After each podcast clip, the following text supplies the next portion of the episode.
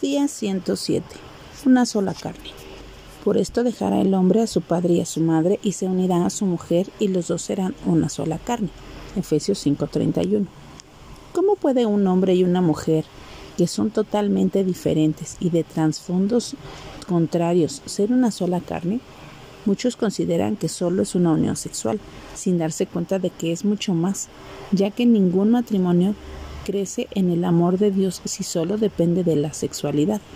El intercambio de votos matrimoniales es un nuevo comienzo para crecer en el amor total de Dios que los guiará a cultivar la satisfacción espiritual, mental y física en las metas diarias.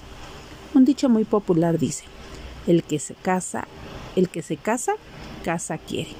Conocí a una persona a quien su madre le dijo antes de casarse que estaba bien contenta de, quien, de con quien se casaría, pero que, si en algún momento se peleaban, que no regresara a casa porque el matrimonio es para toda la vida, y que serían bienvenidos juntos en casa como visitas.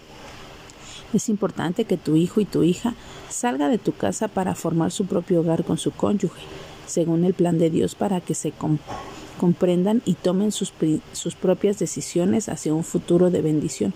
Si tu hijo o tu hija casado vive en tu hogar por querer ayudarlo en sus primeros años del matrimonio y con sus hijos, es necesario que fijes un tiempo final con él para que se puedan ir a su propio hogar. Que nuestra oración hoy sea, Señor, gracias por tu plan divino en la unión matrimonial entre un hombre y una mujer.